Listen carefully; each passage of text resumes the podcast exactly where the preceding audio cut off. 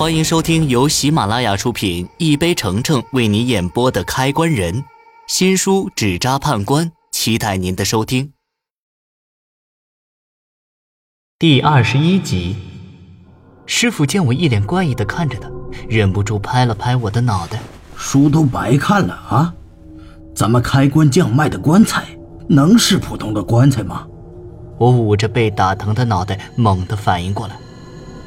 的确，咱开棺匠做的棺材比较特殊，在木匠师傅把棺材做好上漆前，开棺匠会在棺材内部的木板上撒上一层特殊的药粉——青石粉。青石粉不仅可以防止老鼠、虫子之类的爬进棺材啃噬尸体，还能防止发生尸变，有驱邪的作用。可是，对于王慧这种怨气极重的女尸，青石粉也是没有办法阻止她尸变的。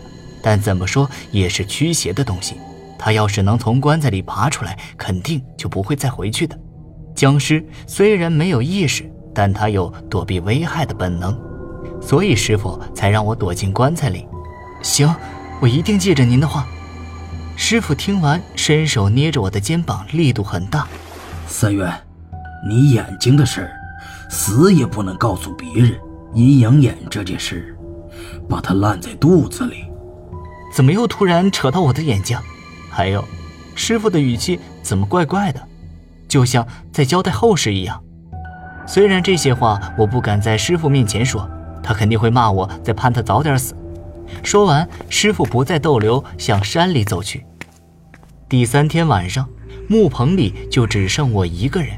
王大叔白天干活去了，估计晚上也没有什么精力再来守关。油灯里的火忽明忽暗的闪着，一跳一跳的。这要是在家还好，在月黑风高的野外，就一口装着尸体的棺材跟一盏煤油灯伴着我，整个人都惊悚的发毛。前两天晚上都是王大叔跟我一起守，倒也不怎么害怕。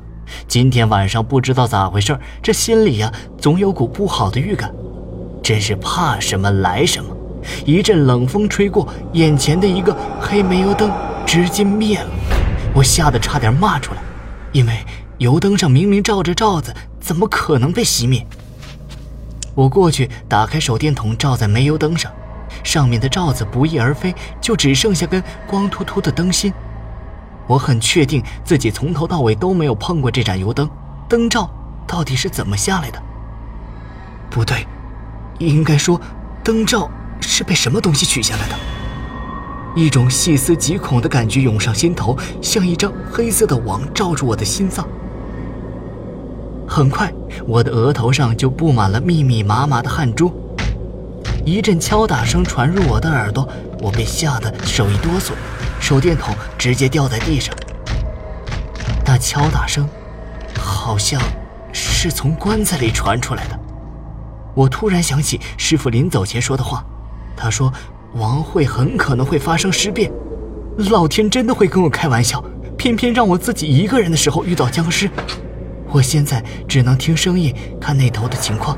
手电筒刚才摔到地上，灯光灭了，我两腿一软，跪在地上，差点哭出来。大姐，冤有头债有主，谁害你，你找谁去啊？我无辜啊！”